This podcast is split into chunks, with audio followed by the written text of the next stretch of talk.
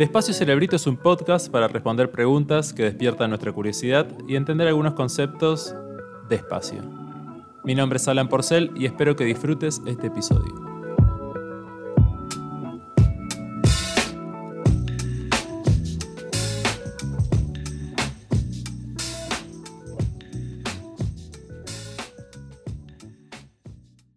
El capítulo que estás por escuchar es una charla que fue transmitida en el canal de Twitch de Parque Podcast.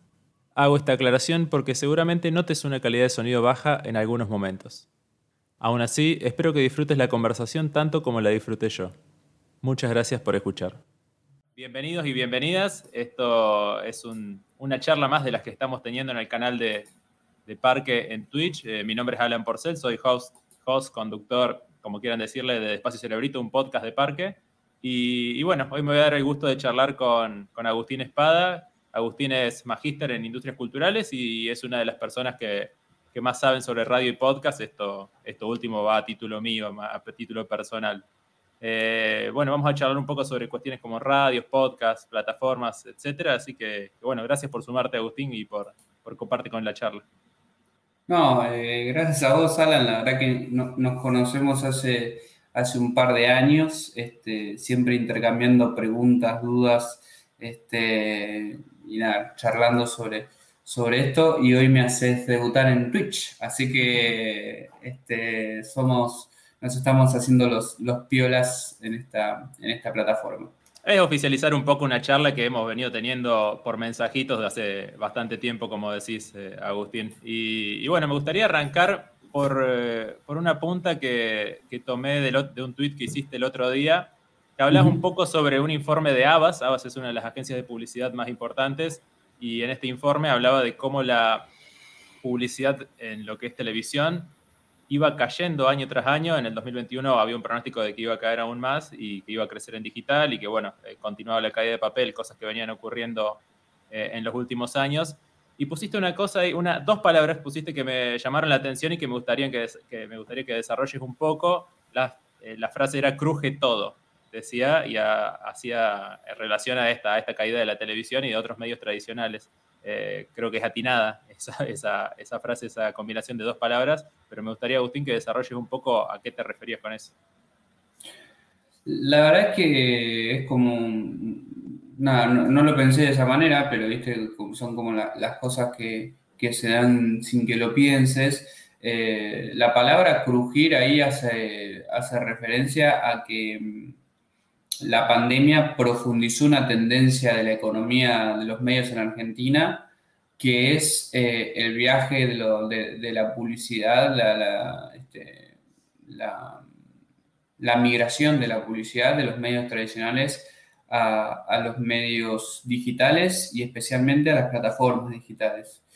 Y crujir eh, va en lugar también de romper, si se quiere, porque estamos muy cerca o estamos, digamos, cada vez forzando más una grieta que se empezó a abrir, que es la grieta de la producción local de contenidos, ¿no?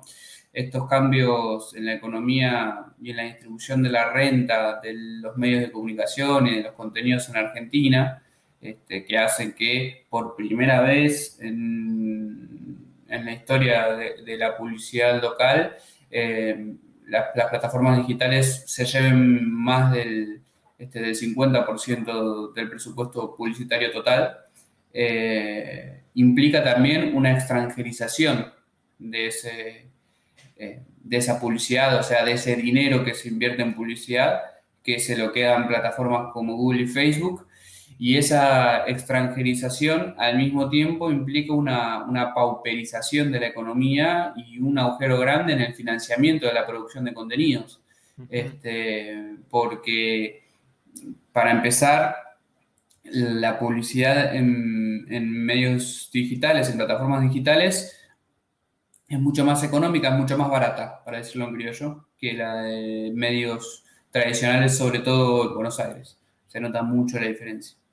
Eh, por lo tanto, a los medios tradicionales les cuesta mucho eh, canjear, vamos a decirlo, 10 pesos del mercado tradicional por 10 pesos en el mercado digital. Tienen que trabajar muchísimo para poder convertirlo. Eh, por lo tanto, muchas veces terminan cambiando 10 pesos analógicos por un peso digital, ¿no? Y ahí se reducen sus ingresos. Eh, pero, pero al mismo tiempo, ese 50% de la publicidad digital está concentrado en estas dos plataformas que te decía, Facebook y Google, que no reinvierten, este, que no están reguladas y que, por lo tanto, ese cruje todo este, tiene que ver con esto, ¿no? Con el peligro, si se quiere ser medio apocalíptico, que, que representa mm, estos números para la producción local de noticias, para la producción local de entretenimiento, de cultura, de contenido en general. Sí, es un poco este, este 50%, más del 50% que se lleva digital. Eh, hablamos, el informe de Abas hablaba sobre lo que es la torta publicitaria total, digamos, comercial eh, y oficial, digamos, en lo que es, en lo que es oficial, que de lo que ya vamos a hablar en un rato, pero en lo que es oficial es mucho menos la eh, el share que se lleva a lo digital. pero por ese lado lo entendía yo, el tema de, de crujir en relación a las grandes estructuras periodísticas que ya hemos visto cómo se han desarmado durante los últimos años es difícil, y que es difícil sostener eh, si, la, si esto sigue ocurriendo. Si la, bueno, hemos visto también los, los grandes medios o los grandes medios tradicionales que se meten en digital como pueden, más que como quieren. Eh, bueno, y es súper interesante, me parecía muy buena tu mirada, es un hilo completo, esto era solo un tuit de, de, lo que comentabas vos sobre el informe de Abas, pero el hilo, el hilo entero estaba bueno, después lo podemos linkear por ahí en la descripción de. No sé si tiene descripción Twitch, eso vamos a aprender también ahora con el tiempo. Este, sí, pero además, perdona que, te interrumpa, Alan, pero digo, eh, es un dato económico, pero que tiene que ver con lo que bien vos decías, con la situación laboral y en última instancia, pero que termina siendo la primera para nosotros que somos los, las audiencias, digamos, eh, termina afectando al contenido. Digo, la, pauperización y la precarización laboral implica que este, los contenidos sean cada vez más clickbaiting que producción de una noticia, que producción de una nota, que producción de un podcast, que producción de un programa de radio, de un programa de televisión, este, y eso afecta a la calidad del, contenido en todos los aspectos en los que se puede medir la calidad. Ni hablar, ni hablar. En ese sentido, y, ya metiéndonos un poco más a lo que, a lo que te invité a, charlar eh, el día de hoy, eh, ¿cómo se inserta la radio en ese sentido dentro de un ecosistema de consumo que ha mutado mucho durante los últimos años, no solo en lo que es pauta publicitaria, sino también en, lo que es consumo de las audiencias, que el informe de Abbas también hablaba de eso y, y comentaba un poco qué pasó en el 2020, que fue un año súper atípico para el consumo mediático. A ver, la radio se encuentra bastante firme en cuanto a la situación de consumo eh, en los últimos eh, dos años. ¿sí? Eh, de 2015, 2014 hasta 2018 o 2019 perdió algo de audiencia y, y, se amesetó.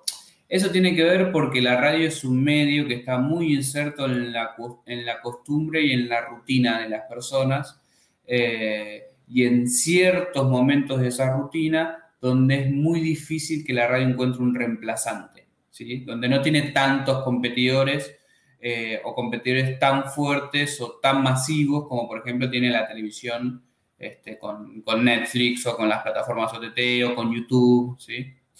Em, entonces, digamos, la audiencia de radio viene bajando, pero viene encontrando como algunos diques de contención, que son esas situaciones donde todavía no hay algo tan masivo este, que, le pueda competir de frente a frente y, la pueda suplantar, ¿no?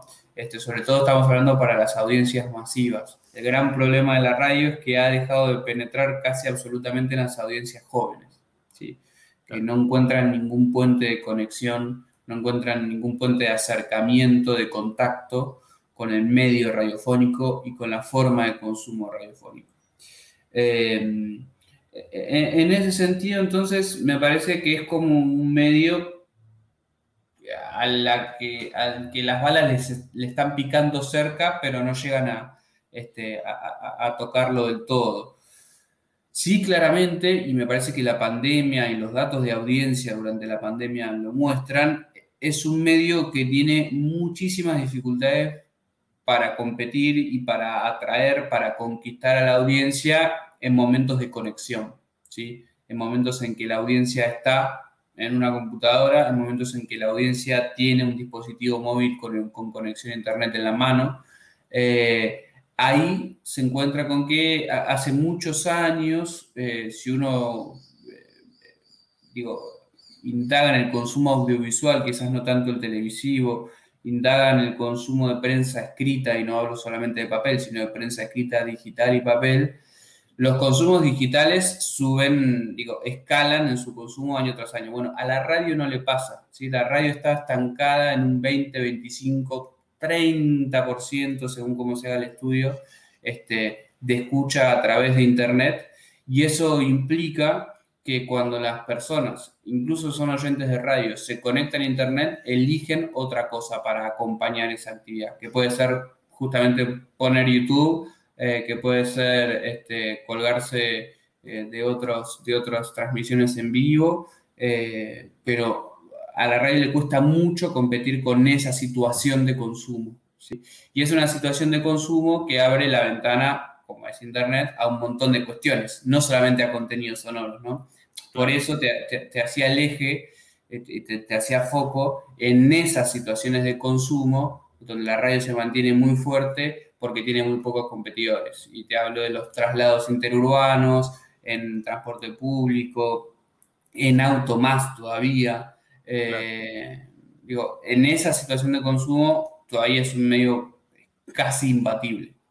Es un tema súper recurrente el, de la, poca penetración en, los jóvenes de la radio en los últimos años. Eh, están las frases de Pergolini que son muy eh, rimbombantes por eh, hace algunos años, o cada tanto tira alguna bomba de ese tipo hablando de eso. ¿A vos te parece, obviamente debe ser una cuestión de, muchos factores, pero va la falta de penetración en jóvenes va más por el lado del, formato o del contenido que se propone?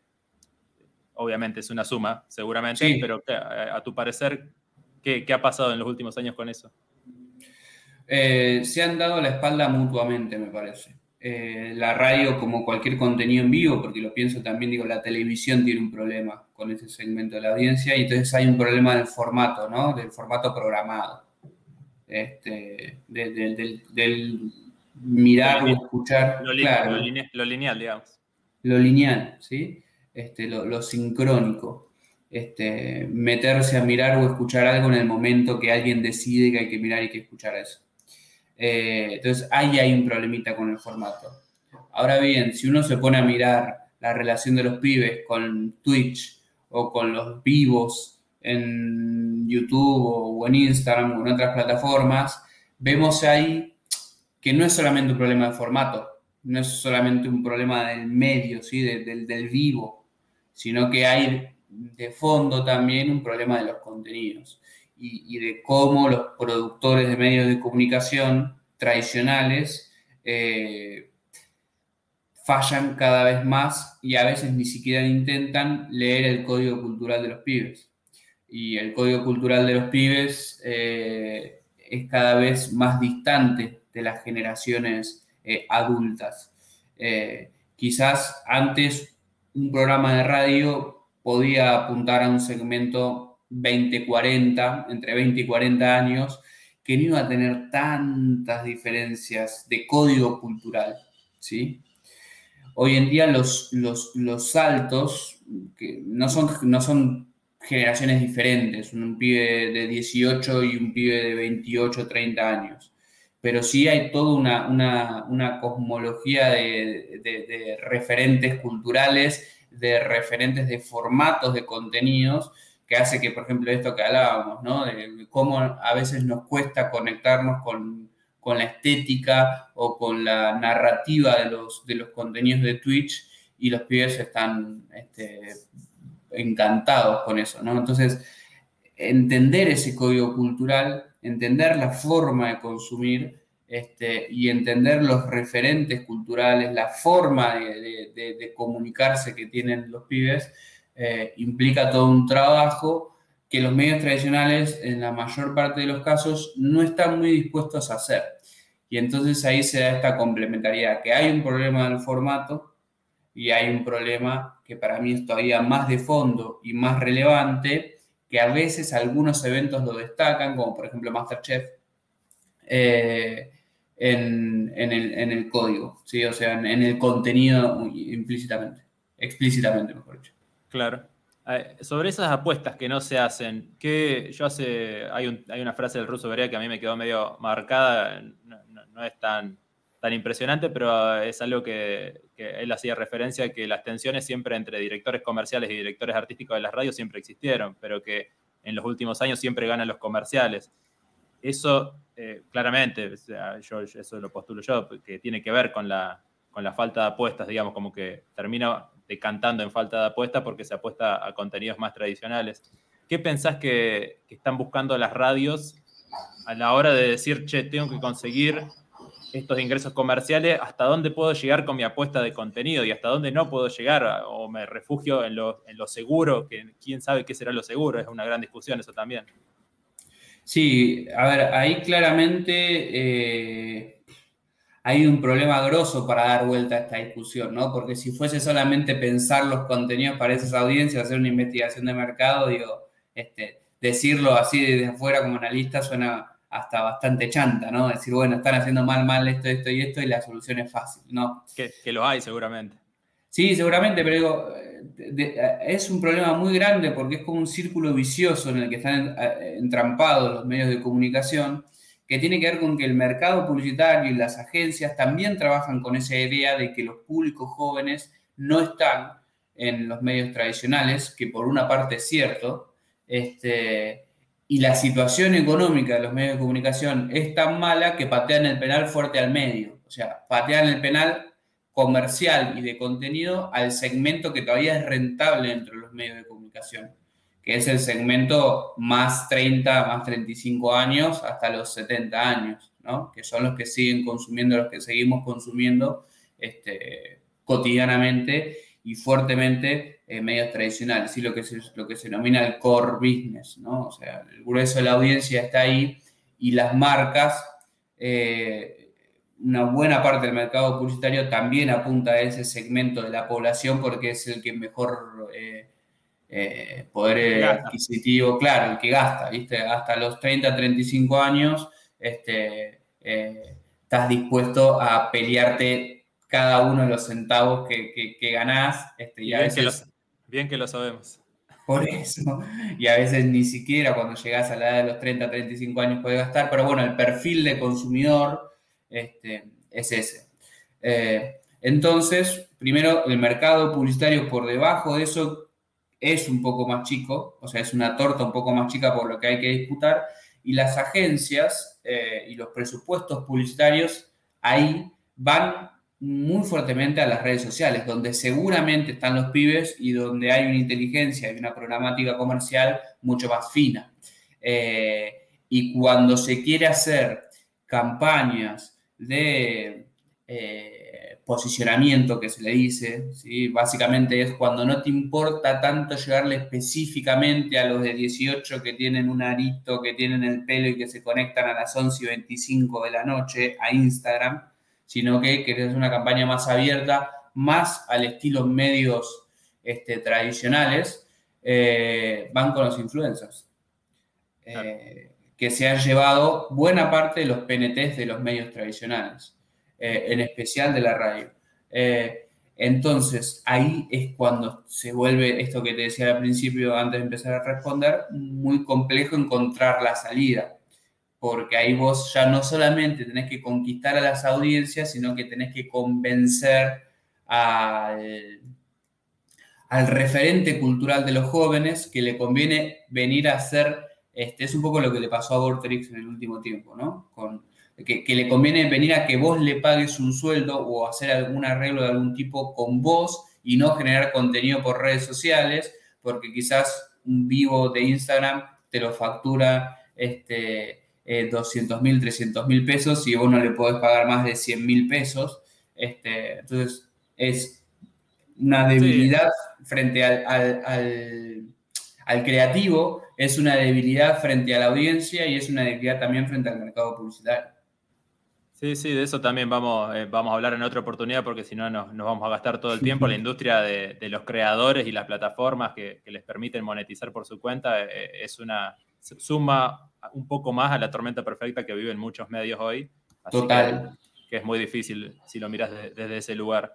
Agustín, te, quería preguntar un poco, en, ese, en este contexto que acabamos de describir, medio terrible para las radios y los medios tradicionales, ¿Cómo ves eh, la inserción de, los medios radiofónicos en lo que es digital, que es algo que has estudiado mucho y creo que tu tesis fue sobre eso, ¿no? Sobre eh, el caso Vortrix, hace ya algunos años.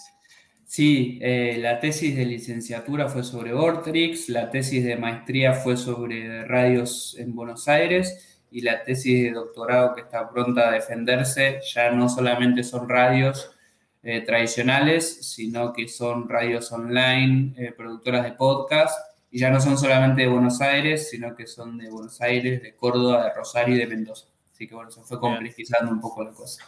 Fue creciendo. Exacto. Y a nivel digital, ¿cómo ves a los medios, más que nada en las radios, pensando un poco esta idea de decir, bueno, nos tenemos que meter en digital porque, bueno, lo que mencionábamos hace un ratito, la, la plata está yendo para ahí, las audiencias están yendo para ahí. ¿Cómo te parece que presentan los contenidos? ¿Cómo te parece que intentan llegar a las audiencias? Eh, probablemente hayan mejorado con los años, pero al día de hoy, ¿crees que la radio encuentra un bastión fuerte en digital o no lo, ha sabido construir? No, no, no la, respuesta es no. Eh, no es fuerte digitalmente, por esto que te decía, no, no, genera grandes audiencias. Eh, te diría a veces que incluso no tiene audiencia exclusivamente online, ¿sí? sino que muchas veces el que los escucha online, a veces los escucha por aire y a veces por online. Eh, y yo lo estudié en radio, pero a veces se ve, se percibe, porque no lo estudié en profundidad, en, otras, en otros rubros de medios de comunicación, y, entrevistando y hablando para, para la tesis con, con distintos gerentes, dueños, directores de radios, uno nota que es, digamos, otra vez esta, esta visión reactiva y hasta defensiva, si se quiere, ante el cambio de consumo cultural, ante, ante la convergencia, si se quiere poner un título rimbombante, que tiene que ver con poner, poner el carro delante de los caballos, no en lugar de los caballos delante del carro para que el, para que el carro ande, básicamente. Que, entonces, eh, cuando vos les preguntás por qué no, no, hacen una mejor este, desprogramación y no tienen una oferta este, más personalizable para el oyente en Internet, por qué se vuelcan tanto al texto y al video y no hacen foco en, en sus en su oferta central, que es el sonido y el contenido hablado? ¿Por qué no se relacionan con otras plataformas donde funciona bastante bien esto de escuchar, que puede ser YouTube, Spotify? Eh, ¿Por qué no producen contenidos exclusivos como, como podcast este, para arriesgar otros formatos y, tratar de ver si construyen eh, pequeños nichos de audiencia en otros segmentos a los que no llegan con la, con la programación tradicional? La pregunta siempre surge en, del otro lado, la respuesta, mejor dicho, es, bueno, pero no tenemos con qué pagarlo.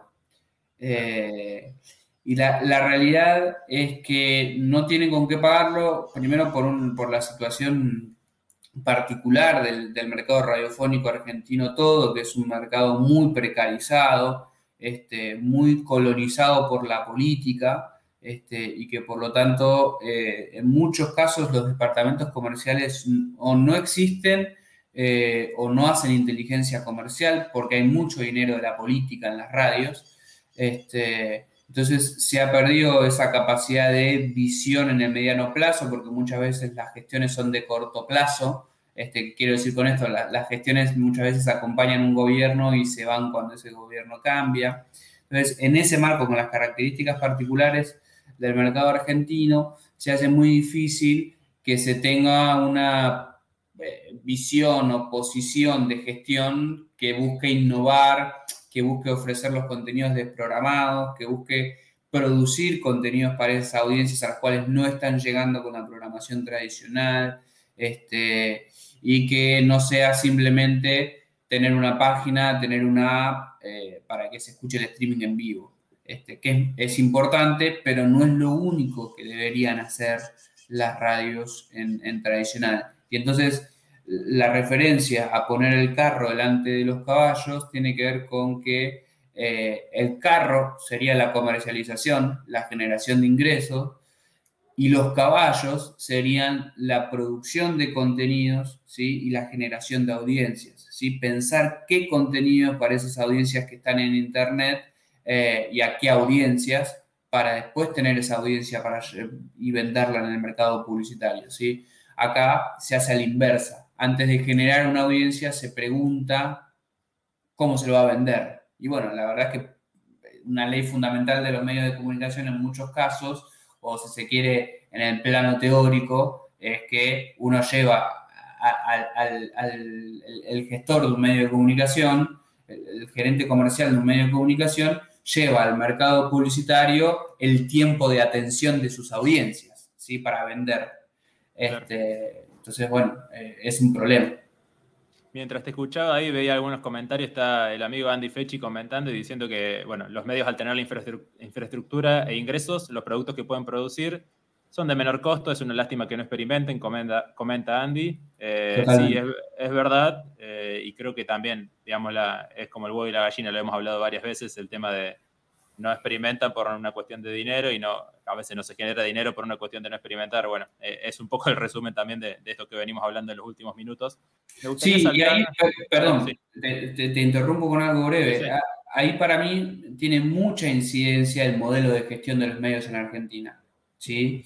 Y, y cuánto saben o les interesan los medios de comunicación a los dueños de los medios de comunicación. ¿sí? Claro. Eh, porque si uno tiene medios de comunicación para que los medios de comunicación sean su negocio, va a estar bastante preocupado por el mediano plazo, ni que hablar del largo, pero del mediano plazo eh, en particular. Entonces, la, búsqueda, las preguntas van a ser muchas. Ahora, si uno tiene el medio de comunicación por cuestiones políticas y para tener incidencia en otras áreas de la economía, ahí sinceramente el mediano plazo no interesa y ese es un problema gravísimo de gestión. Claro, sí, sí, es súper importante esto que resaltás, están un poco supeditados a veces a esta estructura propietaria o, de funcionalidad que tienen los medios, la verdad que es tema para, para otra charla súper interesante. Agustín, vamos a pasar al, otro gran tema que es el que nos suele conectar y sobre el que solemos hablar a veces por mensaje, que es el tema de los podcasts. ¿Cómo encontrás hoy a la, industria del podcast, si es que hubiese una industria del podcast en Argentina? Eh, eso ya creo que eh, vas a tener algo para opinar sobre esa palabra. Eh, pero ¿cómo ves a, las productoras, a los medios que se relacionan con el podcast, a las marcas que han incursionado en el formato? ¿Qué, te parece que les puede llegar a deparar el 2021 y bueno, los años siguientes? Bueno, eh, definitivamente no hay una industria del podcast en, Argentina. Eh, en el mercado publicitario entiendo yo que se ha frenado bastante durante 2020 en la pandemia este, para, todo lo que es la industria del podcast y en particular en Argentina, que es un mercado emergente eh, que empieza a desarrollarse. Lo que sí eh, se ha confirmado en 2020 y que seguramente 2021 traiga más novedades en relación a eso, es que la capacidad creativa, la capacidad de producción de los productores de podcast, valga la redundancia, argentinos, es muy solicitada por empresas y plataformas extranjeras. Eh, empieza a afianzarse el modelo de producción para terceros, este, incluso en productoras establecidas como tales en el país. Este, hablo de producir para, para Spotify, para Amazon, para Podimo, este, para, para Podium Podcast. Eh, ese modelo eh, va a tender a afianzarse y, tiene que ver desde mi punto de vista justamente con esta, con esta característica que tenemos, te diría, en buena parte de las plazas del mercado sudamericano, este, que es un subdesarrollo muy marcado del volumen económico que genera el podcast eh, y que conlleva a una falta de profesionalización, este, de profesionalización en el sentido, si se quiere, laboral no de la calidad de los, de los, de los contenidos, que se entienda bien eso. Este, y que por lo tanto, para mercados más desarrollados, como el estadounidense, como el español, este, y el de plataformas, sí que están invirtiendo mucho, digo, y, separo al estadounidense y el español eh, del de plataformas, porque el de plataformas es transnacional, o sea, es un mercado este, que, no tiene un origen geográfico, básicamente. Eh, eh, empieza a ser muy atractiva esa audiencia mm, que habla español, este, pero que no encuentra grandes producciones de contenido, ¿no? Entonces, en países como Chile, como Argentina, como Colombia, como México, eh, empieza a, a, ser muy fuerte la producción para este, empresas de esos países que ven este, la posibilidad de hacer crecer sus audiencias en español. Sí, coincido con vos, me parece que está bueno lo que mencionás de que las productoras y bueno, los grandes desarrollos en cuanto a monetización que han habido en Argentina, grandes o medianos, el, tamaño que sean, digamos, han ido más por el lado de producciones para terceros. Y esto de que el canal publicitario ha mermado en 2020, eh, es interesante verlo en los medios que se han metido en el podcast, que son muy pocos, o la verdad que me, me costaría encontrar medios que hayan podido monetizar eh, los podcasts que hicieron, digamos, han hecho algunas producciones, eh, medios como Infobae, La Nación. Eh, desconozco la verdad si han podido monetizarlos bien, digamos, para que se sostengan en el tiempo. ¿Cómo ves ahí la incursión de los medios y qué te parece en relación a las productoras? ¿Cuál es, cuál es la diferencia? Digamos, obviamente hay muchas, pero ¿qué diferencias tiene un medio de una productora a la hora de pararse a hacer podcast? ¿Qué objetivos tiene también? Bueno, yo creo que justamente la, principal diferencia entre los medios de comunicación que van a hacer podcast, o la gran mayoría de los medios de comunicación que van a hacer podcast, y las productoras de podcast, es que las productoras de podcast saben hacia dónde quieren ir, este, eh, saben los pasos que tienen que recorrer, no si los van a recorrer, pero saben más o menos cómo tiene que hacer el progreso este, hacia ese objetivo eh, y avanzan en esa línea, ¿no? Este, con, producción eh, progresiva. La, realidad es que buena parte, por no decir todos, porque no escuché todos y no conozco la actualidad de todos los proyectos de podcast dentro de medios de comunicación, pero buena parte de los, de los proyectos de podcast dentro de medios de comunicación surgió medio como por contagio, ¿viste? Eh, porque, uy, La Nación armó su, productora de podcast, que me parece que es la que tenía una visión más clara de eso. Eh, digo tenía porque hace mucho que no hablo y no sé, mucho es un año y un año en pandemia puede haber puesto muchas dudas sobre ese proyecto. Ha cambiado mucho la nación en el último tiempo también. Mucho también. Este, pero digo, y, y después parecía que, no sé, que, que, queda 24, que La Voz del Interior, que Los Andes en Mendoza, la nueva provincia, eh, y me estoy olvidando, seguro de muchos, eh, el litoral en Santa Fe, eh, parecía medio como un efecto imitación, sin saber para qué se iban a usar los podcasts, y ese sin saber para qué se van a usar los podcasts o qué se busca con los podcasts, produce también en muchos casos, como el de Infobae, que no se fije una audiencia objetivo, este, que no se piense en la audiencia que escucha podcast y por lo tanto a veces los contenidos están, este, desentonan con la audiencia de podcast o por lo menos con el grueso de la audiencia de podcast. Em, y muchos proyectos se caen al año, año y medio, seis meses, como es el caso de Infobar. Este, y eso tiene que ver justamente con para mí la principal diferencia entre los medios tradicionales haciendo podcast y las productoras de podcast, que tienen que ver con que hay un objetivo, hay un camino que se plantea recorrer y en ese camino que se plantea recorrer, en muchos casos este, hay plazos medianos. ¿sí? No se busca con esta locura que tienen los medios tradicionales el resultado directo e inmediato en un año. ¿sí? Tanto de audiencia como de comercialización.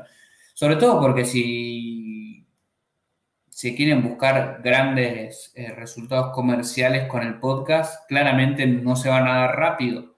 Este, pero sí es una lástima porque para mí es una de las vías de despegue del mercado comercial para el podcast que los medios tradicionales, ahora pienso en Metro, por ejemplo, en Radio Metro, este, que empiezan a meter en mesas de negociación este, el formato eh, para familiarizar a las agencias, a las marcas, etcétera, etcétera, a las que todavía no han llegado de manera eh, masiva, si se quiere, los productores independientes.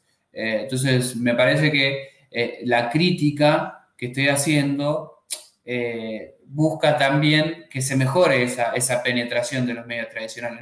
es, propositiva la crítica porque a todo el sector del podcast le haría muy bien que los medios tradicionales produjeran buenos podcasts y tuvieran proyectos de podcasting serios. ¿no? Eh, me parece que es importante.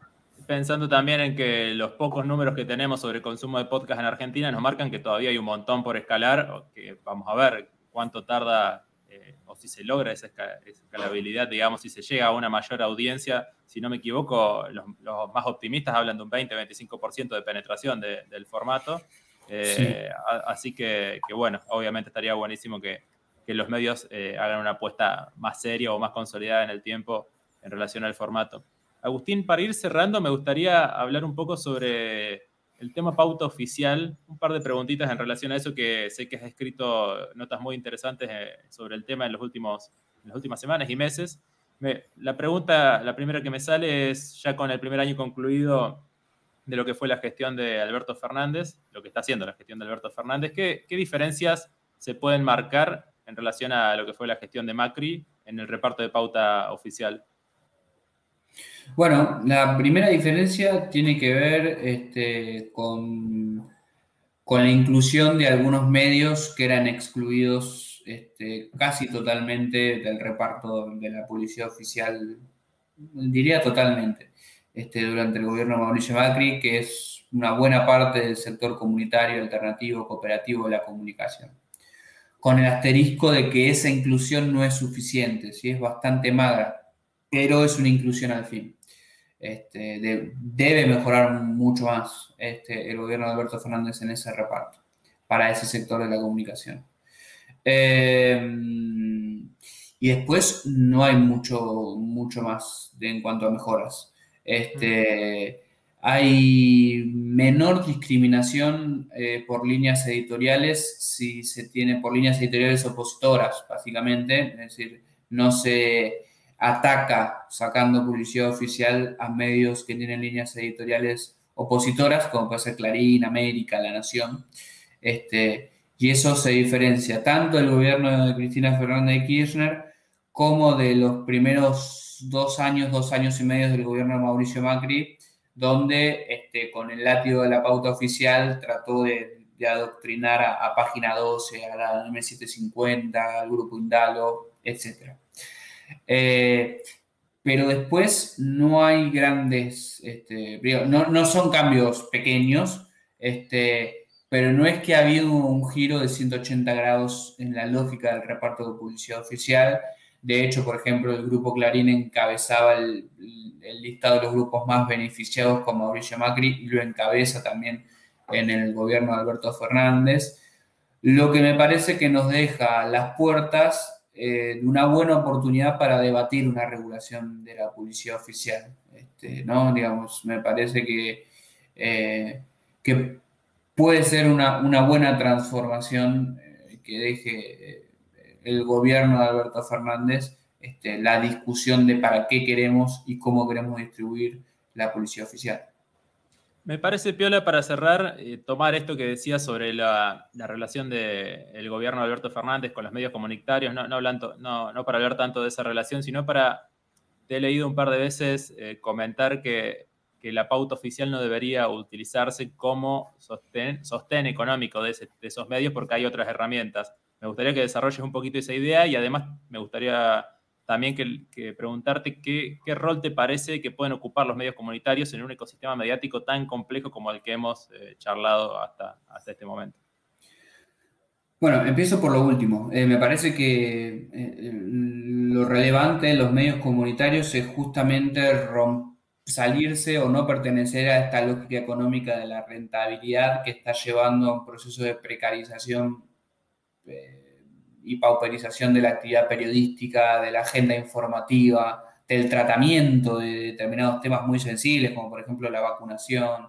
Eh, me parece en ese sentido que en materia de diversidad eh, y de profesionalismo al momento de la producción de noticias, acá entendido de otra manera el profesionalismo, ya no este, por, este, por lo laboral, sino por la calidad y el cuidado al momento de la producción. Este, es sin duda un sector clave y un sector que debe ser fortalecido por el Estado este, con diferentes herramientas.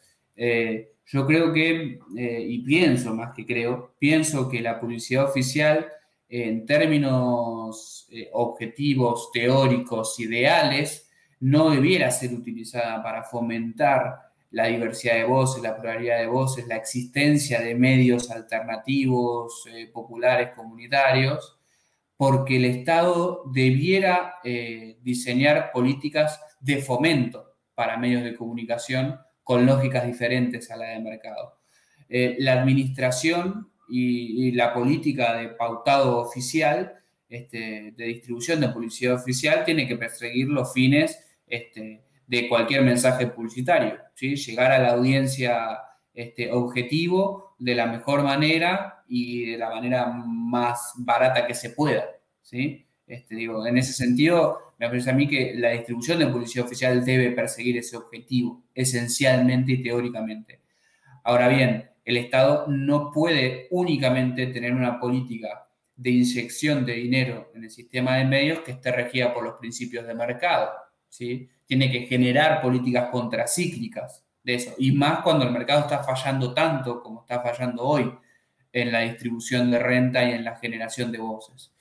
Este, entonces, se debe pensar, se debe discutir este, de dónde sacar el dinero, cómo distribuirlo, con qué criterios y para quiénes, pero se hace cada vez más necesario este, generar esas herramientas que existen muy pocas, como puede ser el FOMECA, que lo, que lo ejecuta el ENACOM, pero que son muy pocos millones de pesos este, contra los eh, miles de millones de publicidad oficial, este, pero también contra los cientos de millones de pesos que, con los cuales el Estado asiste a los medios privados comerciales, como por ejemplo a través del ATP o las, las exenciones impositivas, etcétera, etcétera. Entonces, pensar eh, proyectos de financiamiento integrales más allá de la publicidad oficial, repito, para mí es algo eh, nodal para, para el mediano plazo de los medios de comunicación.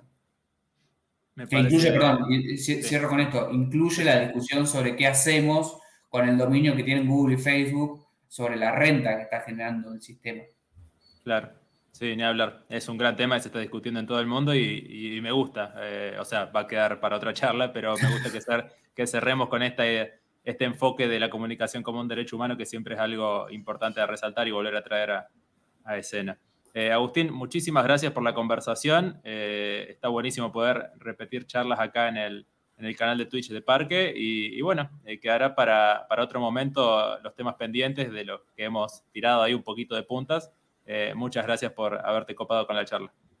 Encantadísimo, Alan. Este, cuando, primero, muchas gracias por la invitación. Muchas gracias por hacerme conocer Twitch, este, por, meterme en esta ventanita. Estamos conociendo juntos. Bueno, claro, claro, claro. Este, y bueno, cuando, cuando quieras, encantadísimo de, volver a charlar este, con vos y con, con, la audiencia de Parque este, y todos los que nos quieran escuchar sobre estos temas. Encantadísimo. Muchísimas gracias. Y gracias a los que se sumaron. Hasta luego.